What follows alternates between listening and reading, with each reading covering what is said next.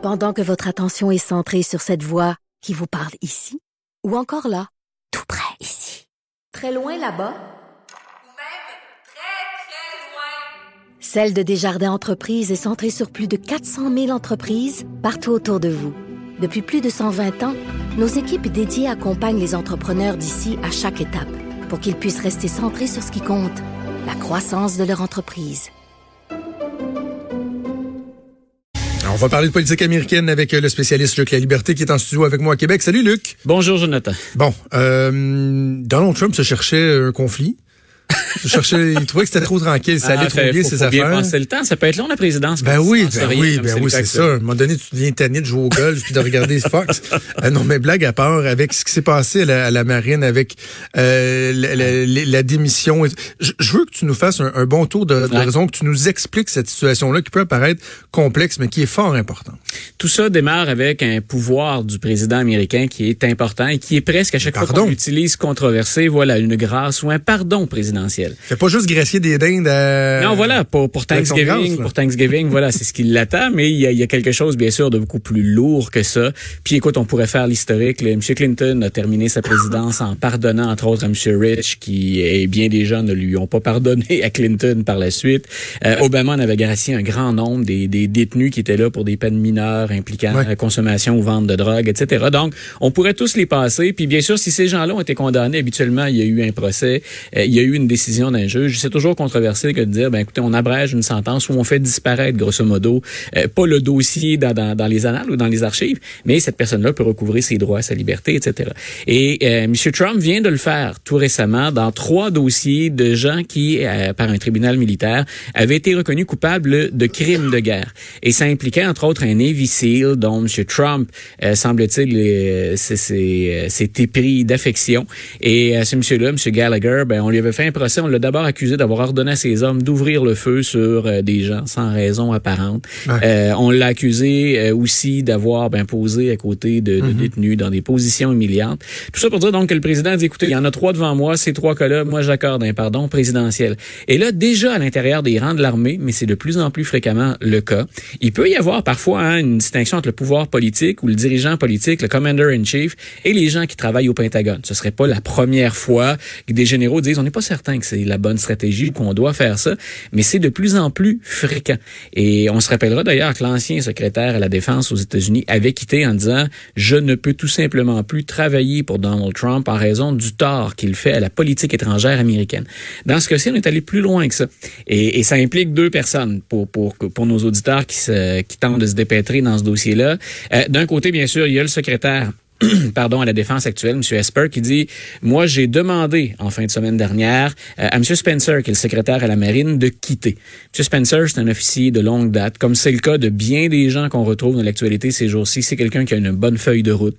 C'est un serviteur de, de l'État qui est fiable, qui est honorable.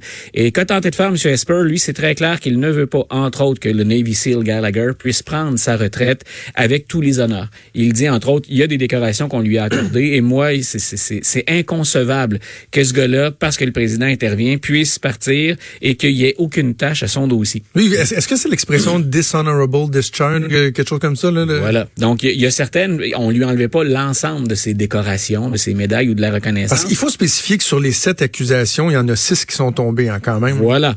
Donc, mais ce que dit euh, monsieur, euh, monsieur Spencer là-dedans, c'est si le président américain pardonne à M. Gallagher, ça va à l'encontre de tout ce sur quoi s'appuie la structure des militaires et les valeurs des code militaires. d'honneur. Le code d'honneur des militaires. Et on sait que quand on sert au sein de certaines, uni- euh, de certaines unités de combat, comme les SEAL, entre autres, qui ont Ben souvent oui. des rôles très, très difficiles, puis souvent controversés. Hein? C'est- C'est c'est vraiment le- le- le- le- les interventions les plus radicales ou les plus délicates. M. Obama s'en est remis à eux, par exemple, pour euh, attraper Oussama Ben Laden euh, du côté pakistanais. Ce sont eux qui partent le matin sans pouvoir dire à leur conjoint ou conjoint Voilà. qui s'en vont où puis quand est-ce qu'ils vont revenir Euh, et, parfois, et parfois, ils partent sans le dire aussi. ça, Donc, ça. Ça, ça, donne une idée de l'importance des, des, missions puis du, du, niveau de secret très, très élevé qui entoure ces opérations-là.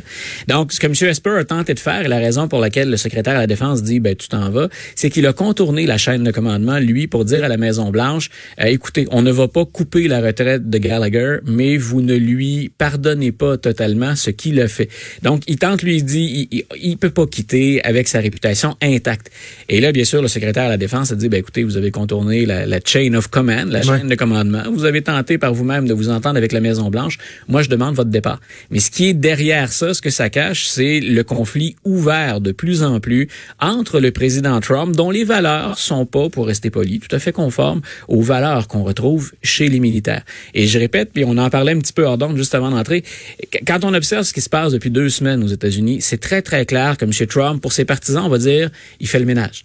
Euh, mais ceux qui témoignent, qui sont habituellement des serviteurs de l'État, qui ne sont pas partisans politiques, par exemple au département d'État, tout ce qui est en diplomatie, ceux qu'on a entendu témoigner la semaine dernière, là, ils sont pas républicains ou démocrates. Ils ont travaillé avec les républicains et les démocrates et ils sont venus dire ce que fait M. Trump en politique étrangère, c'est dangereux, on ne cautionne pas ouais. ça.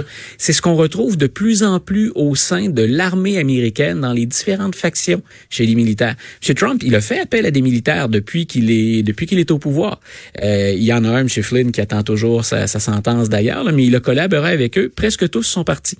Il y a même son ancien chef de cabinet qui est parti en disant non, je, je peux juste plus m'entendre avec lui, puis je peux juste plus cautionner le sort qu'il réserve à nos alliés au plan militaire ou au plan économique. On ne fait pas ça à ses alliés et on dépend encore de ces alliances-là.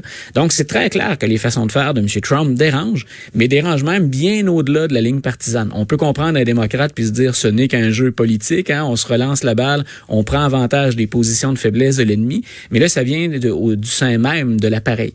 Et, moi, moi ce que oui. je trouve Luc qui est le, le plus préoccupant là-dedans, c'est que c'est pas uniquement une, une, game politique. Là. Non, voilà. que là, on parle de l'armée, on parle des Marines, des Navy SEAL.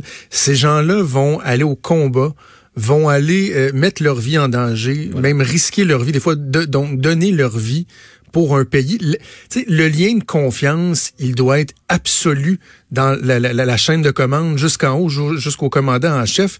Donc là, ça fait une drôle de relation, puis une drôle de dynamique les, pour les forces armées, les Marines et tout ça. C'est un argument qu'on balaie souvent du revers de la main ou encore qu'on ne couvre pas assez dans les médias en général. Puis moi, je suis content qu'on en parle tous les deux aujourd'hui. Euh, on est en train de vider littéralement le département d'État. Euh, pour faire de la politique étrangère, là, pour négocier à l'échelle internationale, on oublie le nombre d'années, de personnes, d'heures investies pour établir des dossiers, aller chercher des renseignements, raffiner la stratégie. On est en train de vider le département d'État de ses forces vives. Et ce qu'on constate, c'est que dans l'armée, il y a de plus en plus d'officiers ou de militaires qui s'en vont à la retraite. Et même si on se dit, ben, un officier qui est rendu plus près de la fin de sa carrière, on va penser à un général, euh, attendez un peu. Il y a là tout un bagage de connaissances. Dieu sait que c'est important, ne serait-ce qu'en éducation. C'est génial d'avoir des jeunes profs, mais c'est bien d'en avoir qui ont un certain bout de carrière. C'est la même chose dans les médias. Est-ce qu'on se passerait de nos vétérans qui peuvent dire, attendez un peu, on a du vécu et de l'expérience? Donc, oui. c'est exactement ce qu'on est en train de faire. Donc, il, faut, dans n'importe quelle organisation, avoir cet équilibre entre des recrues, entre des forces fraîches ou vives, puis en même temps, une, une expérience, puis une sagesse souvent acquise avec les années quand on est, quand on est assez ouvert, bien sûr, pour acquérir cette sagesse-là. Et, et c'est de ça dont on parle actuellement. Alors, quand c'est beaucoup plus loin, et moi, c'est là, souvent, quand je critique l'administration Trump, je suis le plus dur. Euh, puisse faire le ménage, qu'on puisse vouloir revoir des règles, améliorer les choses. Écoute, le système américain, il est plein de faiblesses. Mais là, on attaque vraiment le cœur des institutions et c'est, tu l'as très, très bien mentionné, on est au-delà de la game ou de la récupération ouais, du ça. jeu politique. OK. Euh, bon, Donald Trump souvent laisse entendre que c'est lui qui va décider qui, par exemple, va aller se faire entendre devant le Congrès ouais. ou quoi que ce soit. Mais là, il y, a un, il, y a un, il, y a un, il y a un juge ouais. qui a décidé que euh, ça se passerait pas comme ça et il y a l'ancien avocat de la Maison-Blanche qui va se voir forcé à aller témoigner. La juge, la juge Brown Jackson du district, d'une cour de district de, de, Washington, a pris la peine de dire hier, vous savez, l'ancien avocat de la Maison-Blanche, le Don Megan, qui a travaillé pour ouais. Donald Trump, euh, il ne peut pas se défiler quand le Congrès lui demande d'aller témoigner, il est obligé de se présenter. Et elle est parvenue à déconstruire ou à tout le moins à rejeter complètement l'argumentaire des partisans, des avocats du président, pardon, dans ce dossier-là. M. Megan, ce qu'il disait, c'est je ne vais pas témoigner parce que je suis rattaché là-dedans au président américain et le président américain a des pouvoirs énormes et en même temps, il jouit d'une immunité totale. C'est pas la première fois qu'on parle de ça, l'immunité présidentielle. Est-ce que Donald Trump peut faire, pendant qu'il est président, tout ce qu'il veut? Et la formule, la formule choc qu'on voit sur tous les sites web ou sur tous les, journaux euh, ce matin, c'est le président américain n'est pas un roi. Comme prof d'histoire, j'ai adoré aller lire ce qu'on a pu obtenir jusqu'à maintenant de renseignements. Comme dans The Queen Can Do No Wrong. Ben oui, voilà. Euh, et, j'ai bien aimé parce que il y a une décision, c'est toujours, ça peut être spectaculaire, puis il y a toujours les grands titres. Moi, ce que j'aime aller voir, c'est ensuite, ben, quels sont, quel est l'argumentaire du juge. Et la juge revient aussi loin, justement, les documents fondateurs, que l'exercice, la séparation des pouvoirs. Et elle dit, pour moi, c'est clair que cette idée d'immunité totale dans tous les domaines, ça relève de la fiction. Donc, c'est intéressant parce que là, on rejette non seulement M. Meghan va devoir aller témoigner, mais ça veut dire que les autres qui entourent M. Trump vont devoir y aller. Ah si on demande à John Bolton d'y aller, lui qui avant était à la sécurité nationale, aux affaires étrangères, il va devoir y Rudy aller. Giuliani? Si on demande à M. Giuliani d'y aller, M. Giuliani, c'est un avocat personnel, mais en même temps, on peut très bien lui demander d'intervenir. Il représente pas la Maison-Blanche, c'est ce que M. Meghan représentait. Mais donc, ça veut dire que tous ceux qui, jusqu'à maintenant, ont été freinés par l'administration Trump qui leur disait, vous y allez pas, vous avez pas à répondre, ça ne tient plus. La Maison-Blanche s'est retournée tout de suite, ou l'avocat de M. Meghan, mais c'est mèche, bien entendu, avec la, Maison-Blanche, a dit, nous, on va en appeler de cette décision-là. Et là, pour nos auditeurs, si ça a l'air plus lourd ou long, je répète que très égoïstement, pour le prof d'histoire en moi, c'est absolument génial, c'est que là, on s'en va devant la Cour suprême, puis on va demander au plus haut tribunal, ça va jusqu'où les pouvoirs de l'exécutif? Et est-ce que c'est vrai? Comment on encadre ça, l'immunité présidentielle?